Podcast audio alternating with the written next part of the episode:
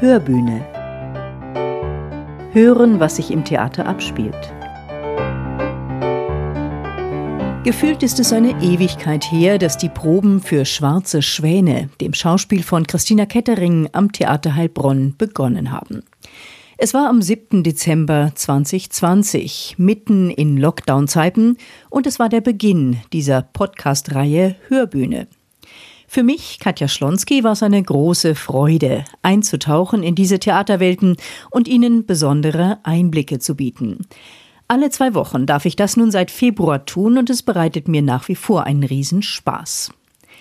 Kurz vor Beginn des Festivals Science and Theatre vom 17. bis zum 21. November in der Experimenta in Heilbronn möchte ich Sie nun einstimmen auf eine Uraufführung, deren Premiere jetzt endlich am 17. November stattfinden kann.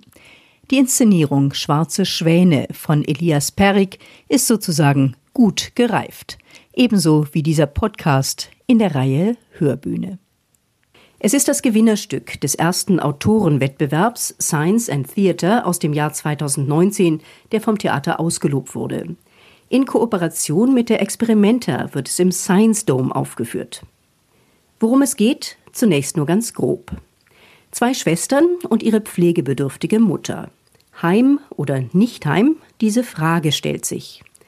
Und für die jüngere Schwester, verheiratet, Mutter zweier Kinder, berufstätig, steht fest, sie holt die Mutter zu sich. Die ältere sieht aber die Überforderung der jüngeren und bringt einen Pflegeroboter ins Haus. Rosi, Typ 3, übernimmt zunehmend das Kommando. Der Stoff wird von dem gebürtigen Schweizer Elias Perrich in Szene gesetzt. Er ist regieerfahren an vielen großen Schauspielhäusern, war jahrelang Schauspieldirektor in Basel oder auch Dozent für Regie am Mozarteum in Salzburg. Es ist seine erste Regie am Theater Heilbronn. Das Thema künstliche Intelligenz, KI, das erscheint ihm hochspannend.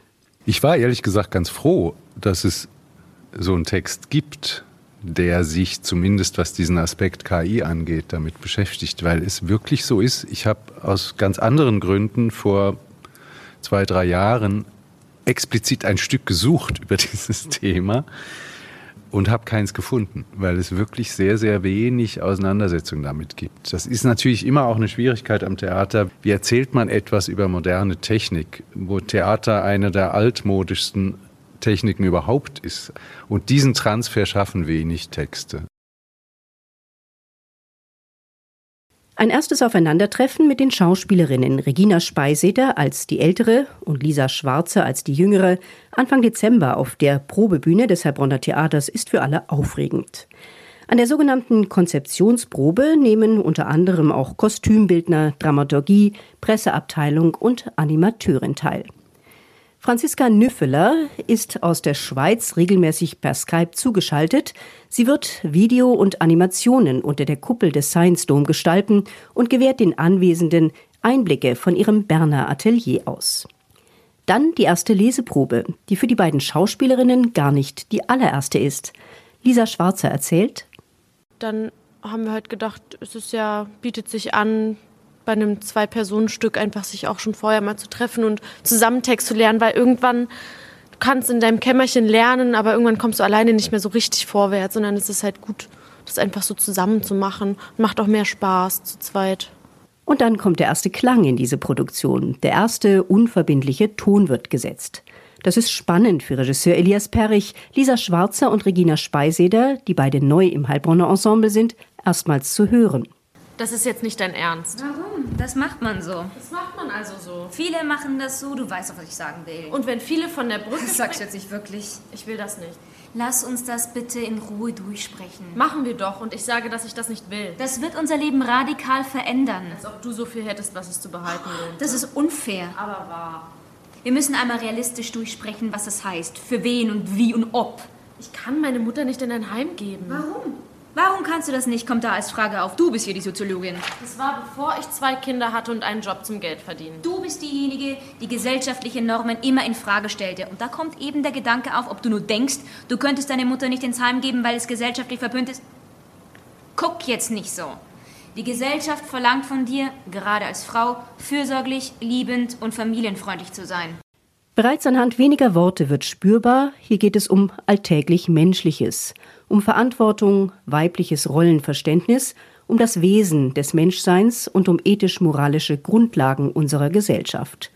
Rosi, deren Name nach Apfelkuchen und Wärme klingt, bricht nur scheinbar harmlos, helfend und unterstützend in diese Welt ein.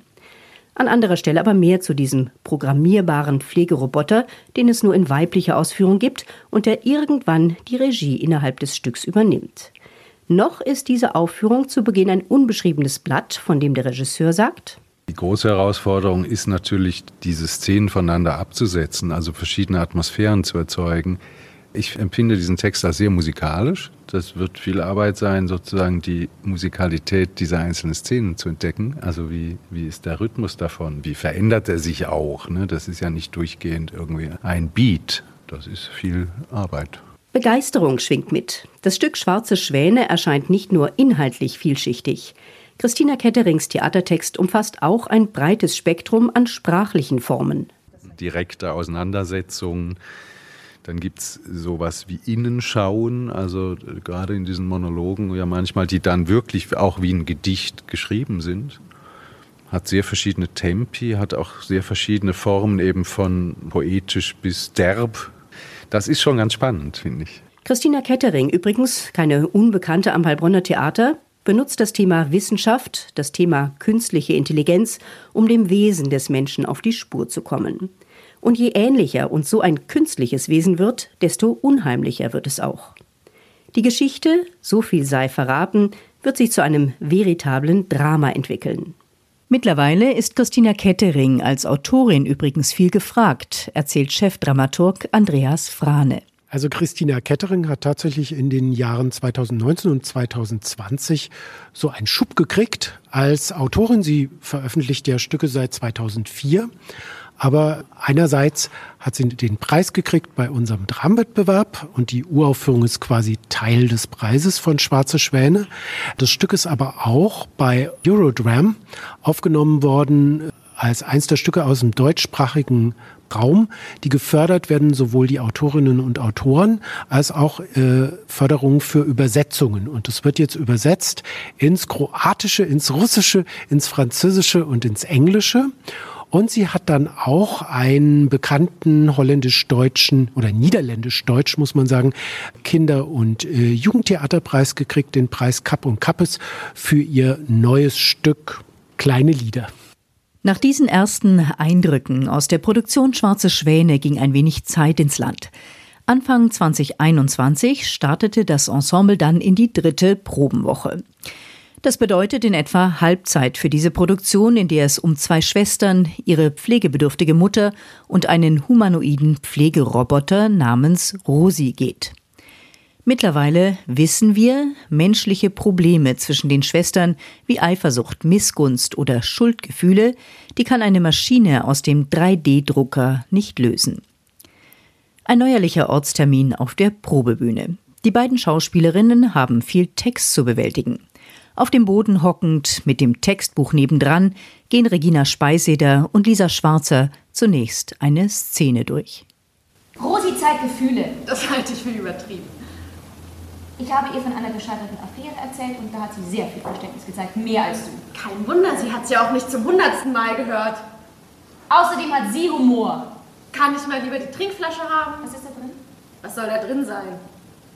Rosi sagt, du trinkst zu viel. Rosi kann nicht mal. Die Schauspielerinnen tragen helle, cremefarbene, futuristisch anmutende Probenkostüme.